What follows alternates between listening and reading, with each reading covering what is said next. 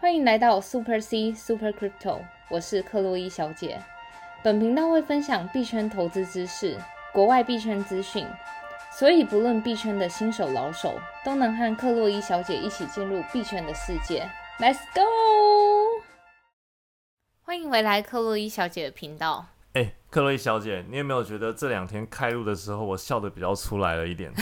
有啊，很明显。对，这两天的盘势呢，相对来讲比较稳定一点点。嗯。然后有些小币其实都有表现不错的涨幅。对啊。然后首先我们先跟大家过一下现在的一个币市的状况。嗯。首先，比特币的价格来到了三万七千九百点左右。嗯。然后今天的这个涨跌幅大概是跌了零点九 percent，算是一个偏稳定的盘势啊。不过整体来说都还已经维持在三万五以上，所以。嗯，如果假设过了今晚之后，看一下就是美国时间有没有什么新动作？对，不然的话，原则上比特币应该是可以挑战一下四万二这个关卡啦。对。但今天的话呢，像刚刚有提到一些非就是比较小币的部分，像以太币的话，今天涨幅是五点九 percent，对。然后现在的价格是两千五，嗯。然后币安的价格今天涨了五点零三 percent，然后现在价格是三百一十美金。对。话说，其实昨天是有一个利好的消息，就是因为那个伊隆马斯克跟维策的那个 CEO，他们两个就是就重修就好，对，重修就好，然后去跟矿工讨论一下，就是他们能源耗损的问题。对，让我让我觉得他们现在是在演哪出？当初伊隆马斯克不是才在推特，然后呛那个 Sayer 说是什么月光仙子，然后要穿什么性感什么什么什么服装什么之类的，对啊，然后现在他们有点。重修就好，要一起探，要一起探讨比特币挖矿节能的问题，我们就持续看下去吧。对啊，希望他们的这个操作又不会割到我们的我们的粉丝听众朋友们。嗯，对。但话说，今天的盘是大家可以稍微注意一下，就是因为通常啊，比特币会带领着其他的这个小币一起上涨，但今天的话有点像比特币偏跌稳定，就是负零点九趴。对。然后其他的币有的涨五趴呀、十趴啊、十六趴等等。对。然后前几天我们不是介绍到那个 Matic 马蹄，它就是做这个 Layer Two 的部分嘛。然后他昨天的涨幅非常的猛烈哦，有一百二十趴。虽然他在最后收收的时候是收在大概一点六多的位置，然后大概是六十四趴的涨幅，但这个涨幅也是非常的猛烈。所以各位听众朋友们，如果有在玩小币，像是这种马蹄啊或者 ATA 这种小币的话，这种波动你一定要能承受得住。然后合约如果你看不准的话，最好先不要乱开，不然你很有可能一天就爆仓了。是的。然后今天马蹄的涨幅就是 Matic，现在价格来到了一点七四美金，然后有十六 percent 的涨幅。对啊。所以它在继昨天涨六十四趴之后，今天又涨了十六趴。嗯。所以这些小币虽然吸引人，但是如果你没有把握、看不准的话呢，我们建议还是先玩主流币，把主流币玩好。你的资金仓位管理做好，其实就可以在。我觉得话说，刚刚你提到看不看得准，这个可能是从技那个短线的技术线型来说，但如果就长线，像我一般个人是多数时候我是偏长线投资者，那我就会比较看它背后使用的就是技术背景是什么。然后针对于 Matic，它就是以太坊 Layer Two 方案的一个对呃供应商我们之前前几集也有介绍过这个相关的应用嘛。所以就是其实 Matic 我个人是看好，不过我也在前几期有说，就是对于 Layer Two 赛道上其实有很多竞争者，所以大家还是自己要审慎评估一下。对，但我觉得要小玩一点参与当然是可以，但是你的资金配比很重要。如果你今天假设好了一百 percent 用在 Matty，如果他给你暴跌个三十趴，那你承受得住？对啊。然后其他币其实都可能跌个两三趴，那 Matic 跌三十趴，所以资金仓位管理也是很重要的啦。但是也因为这两天盘势稳定，然后我们的听众朋友们全部重拾信心，然后这两天又有陆续有听众朋友抖内给克洛伊小姐了，真的。那我们接下来就是感谢干爹的时间。对，好，首先第一个要感谢的听众朋友是 Edward，然后他抖内并且留言说，谢谢克洛伊小姐在这个动荡的情情势，继续给我们坚定的信仰与陪伴。我其实今年四月底才刚入币圈，主投以太币。跟 Link 主流币一开始买在高位，结果没多久就遇到这次的血洗，陆续跟着第一位建仓，看好未来的发展趋势，一起加油！感谢 Edward。是，其实我对于就是假设你主要的资产配置就是像那个主流币来，以特币、呃，以太币啊，然后比特币这种的这种主流币的话，其实我个人觉得不用担心。这也牵扯到就是我们等一下要分享的高盛投资报告里面，它其实有一页它就是引用了历年来从二零一三年一直到二零一九年，虽然整个比特币经历过非常波动，呃非常多的波动，然后中间受过非常多的消息面，不管是中国呃实施一些禁令啊，或是一些等等的禁令，不过整体来说。长线来看，比特币趋势是向上的。话说，我跟这个听众朋友也蛮像，就是那时候像 Link，我之前也有买，然后那时候买在五十多块，结果马上被套。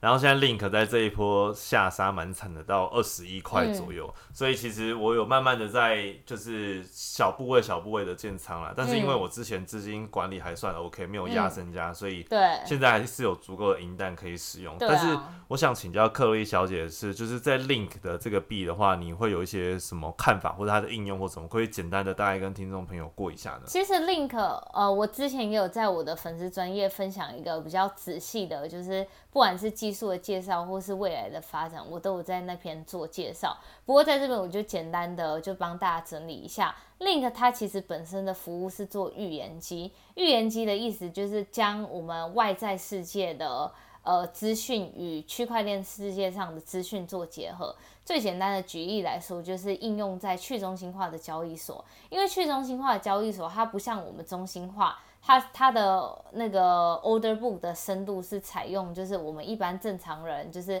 买单跟下买单卖单的那个深度，所以举例来说，像去中心化交易所就是像可能 Uniswap，对，然后中心化交易所就可能像像币安这样，它这两个的 order book 就是订单上面的深度可能有落差，导致价格不一样。不是落差，就是他们背后使用的原理是不一样的。哦，了解。币安的话，它就是因为中心化交易所，它可以自己去控制它 order book 的深度。可是像你去中心化交易所里面，本就是名字直接一。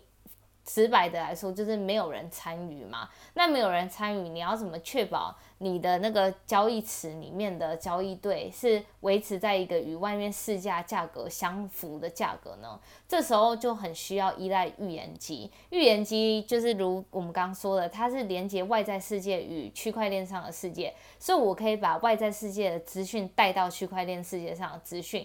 所以如果你假设有预言机运用在比如说去中心化交易所上面的话，就比较少会发生我们之前一直介绍到的那个闪电带攻击的事件。了解，所以我可以把它归纳成像是 Link 跟 Uniswap 其实就有这样子的一个串接或合作嘛之类的。嗯，是而且越来越多的去中心化交易所，它其实或是像 DeFi 的项目，它都会开始准备引用那个 Link 的这种预言机的服务。不过我也要先声明，预言机的服务不是只有 Link 在做，所以如果你要 all in Link 预言机的话。就是你也不能说，就是单纯我就 all in 在 link 上面，因为预言机的那种赛道上也是有很多竞争者。但是它算是相对来讲比较早期的，对，就是先进者啦。对，先进了解了解，嗯，又上了一课，不错。对，好啊，那我们来看一下另外一个粉丝的留言，就是粉丝的留言。然后有一个粉丝叫做 Vegan Prince，他就说：“我想请问一下，什么样的交易所适合做短线？”然后什么样的交易所适合做长线呢？那像我知道，就是克薇小姐本身有在可能币安或者 FTX 等交易所做账号开设。那像这样子的话，你会给什么样的建议或者定位在不同交易所上？其实我自己有大概五六间交易所的账号，然后都有在使用。不过我觉得这要回到有哪些可以跟大家透露一下吗？不过我先说这个要回到一个问题是，像有一些人，我知道我自己的朋友们。他们就是对于就是资金散落在各个交易所非常难统一整理，就会觉得说，哎，我的钱一下散在这，一下散在那，就很难管理。所以对于他们来说，就是就算做短线、长线，他们还是会选择放在同一个交易所里面。然后，但我自己的话，是因为我自己个人就是有时候会犯贱，就比如说我明明 这个账号我想要用短线投资，就我一开始其实我也是只用一个交易所账号，那我就告诉自己说这个交易对我是要做长线投资，所以我都不动。可我有时候就是看到币价一上升就一百 percent，我就会很想卖它。然后后来就以至于我就损失一条，对我就疯猛会损失一条。所以当初你的那个八块买的 B M B 就是这样喷上去的就是这样子啊，所以我后来就是就是就是严格执行。虽然说现在 B M B 剩三百多，但是八块跟三百也是对一个很大的 差距，对啊。所以我就是因为非常了解自己的个性，然后为了限制自己，所以就开设了不同的交易所账号。嗯，那在这边的话，如果就是呃，假设你是做短线的话，那短线的意思就是你会频繁的进出嘛。那这时候我们就要挑选那个交易手续费是最低的，比如说像是 FTX 是我所知道里面交易手续费是最低的，而且当 Maker 还有更低的手续费。对，它 Maker 跟 Taker 是有差。然后如果对于 Maker Taker 还不了解到底是什么意思的话，我们的就是 EP EP 前三还是零四，我忘了，回去看一下。零四就是有介绍，深入做介绍。是。对，然后如果假设是长线的话，其实我觉得长线对于各个不同交易所，我个人是觉得没什么差，因为你长线你就是买的，就是放着，不会再动了。只要你不要混着，就是说，哎，你同一个交易所又要做长又要做短，结果忘记哪个做长哪个做短。那像可可能就可以按照就是说，哎，FTX 的交易手续费低，那我 FTX 做短线，对，然后必然做长线，或者是你有台湾的交易所想要做长线都可以，对。但像我就我所知，是不是有一些第三方的 App，他们有帮就是一些比较新手的朋友会诊可能币价呀，或者简单的做进出这种，这种的话如果有的话也会做推荐嘛。嗯，有。其实我们在之后的话，我们会介绍就是刚那个。刚介绍到就是自动，比如说它会有一些 app，它会自动帮你投资，就定期定额投资。像我，我以前就是严格执行自己定额定，就定期定额。后来因为币价每次我要定期定额的那一刻，它就是飞涨，我就又没有定期定额买。然后就只能眼睁睁看着，就是我就是是当时的最高点，就是现在看来的最低点。所以我觉得像是这种 app 的话，其实也很好。然后我们会在之后几集跟大家分享，就是我自己目前看到市面上坊间的这些 app，我自己觉得应该是非常适合，就是懒人啊，或是适合那种就是。我就想只想要定期定额，然后你在那边告诉我说，就是有什么短线策略、长线策略这种的，他不是想要特别在乎这种事情的人，就非常适合用那个 app。好的，那这样子的话呢，各位听众朋友可以再自己评估一下，看是不是要在可能 FTX 开一个户，或者币安开个户，或者是用其他第三方的 app 去开一个户。那如果想要在 FTX 或者币安开户，如果你还没开的话呢，也可以用我们 Parkes 下方的开户链接，可以享有手续费的折扣。对，永久终身的那个手续费折扣。或者是可以到 Super C 克洛伊小姐的粉丝专业的置顶贴文里面都有币安跟 FTX 的推荐链接代码。嗯，好的。那另外一个听众朋友呢，他说最近几个礼拜开始听你的 Podcast，嗯，然后上礼拜我才被以太币校准回归，哇。校准回归这个字 最近真的是非常的火热，包括币圈也在做这个校准回归的动作。然后他就说，所以他就在自己的线动发就是动态，然后哀嚎这样子。然后他就是有朋友叫他去听他妹的 podcast。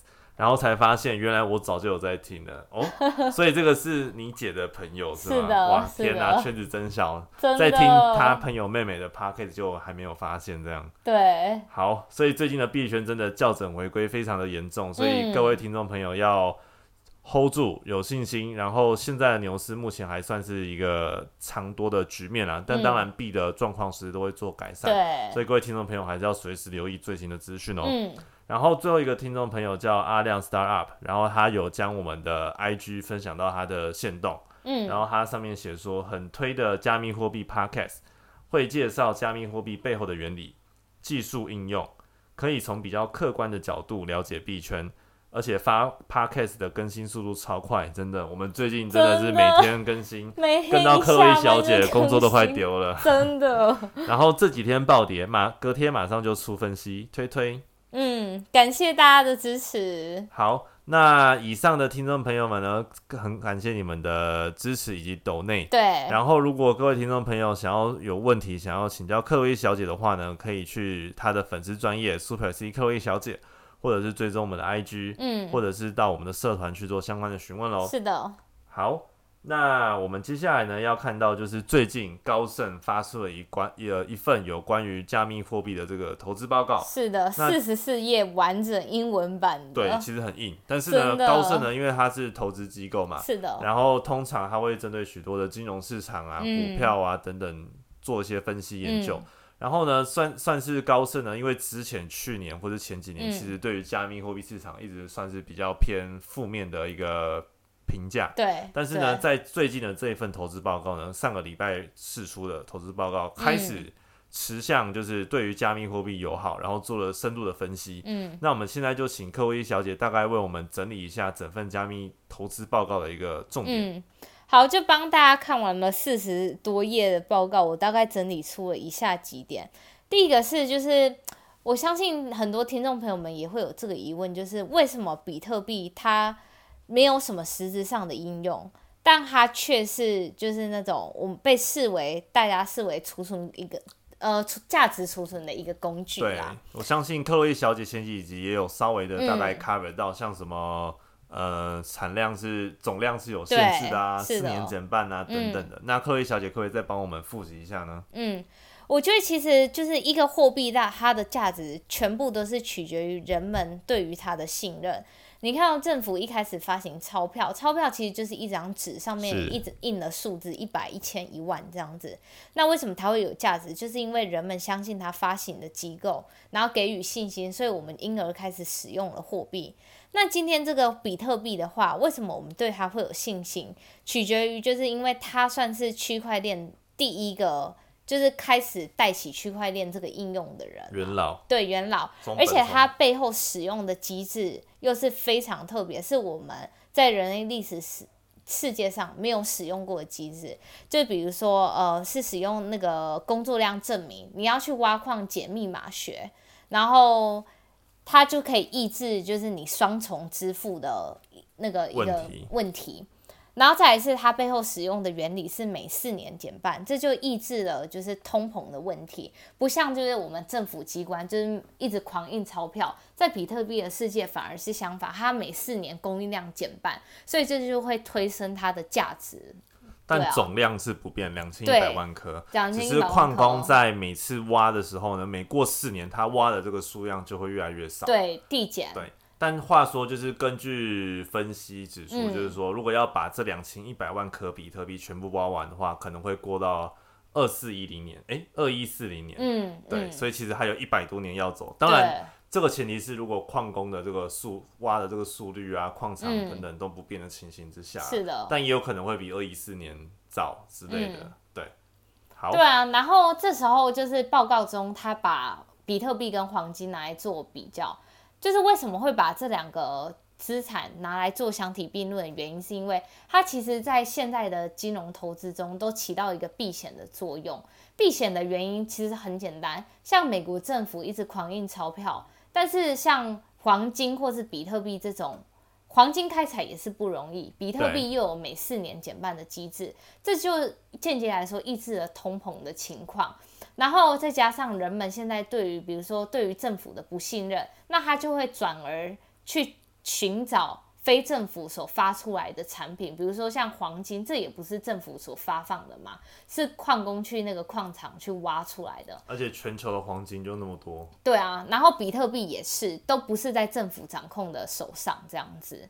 好，然后说完了就是比特币价值，那高盛又间接的提出说，比特币虽然好。可是以太币将会是未来的，就是下一个领头羊啦。换换句话说，就是未来我们大饼大哥的位置有可能会被以太币取代，对，或者它的市值可能会高于比特币。对，然后这个原因就是因为前面我们也提到说，比特币它其实没有实质上的应用，它就是因为它的机制。然后让人们相信它是价值储存的工具，就是有点那种黄金的定位的感觉。可是在这整份报告说，如果你今天要成为一个就是主流货币的话，你必须要有很多的交易量堆起来。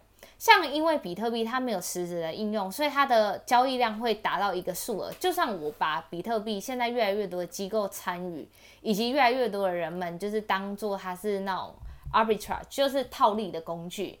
然后它的交易量当然会提升，可是你的交易量提升总不会比你每天都在应用的交易量更多。像是以太坊，它就会很有可能有机会成为下一个大哥的原因，就是因为我们每天在玩区块链世界的人，你每天几乎都会用到就是以太链的技术。像我们最常听到的 gas fee，对啊，要缴费了。对，或是像你看哦，像 NFT 这种，完全就是。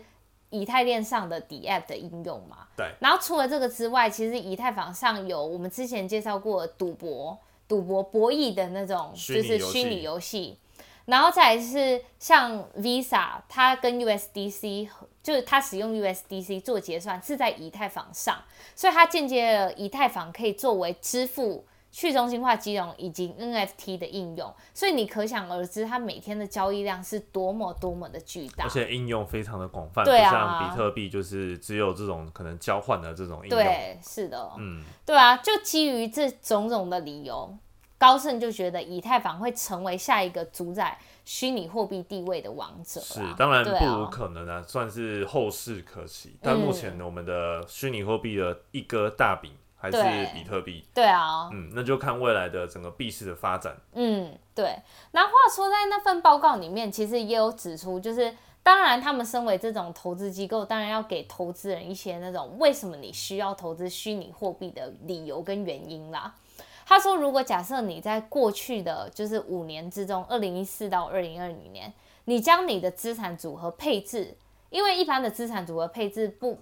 就是大多都是，比如说你是买股票，就是传统的金融机构通常都会往可能债券、股票、黄金去做资产配置，但是就是没有加密货币的部分。对，他说，如果你在过去的五年之中，你加密货币的组合就算只占你的投资部位的五 percent 的话，那你整个在过去五年，你的总利润可以替你的投资组合增加了十二 percent。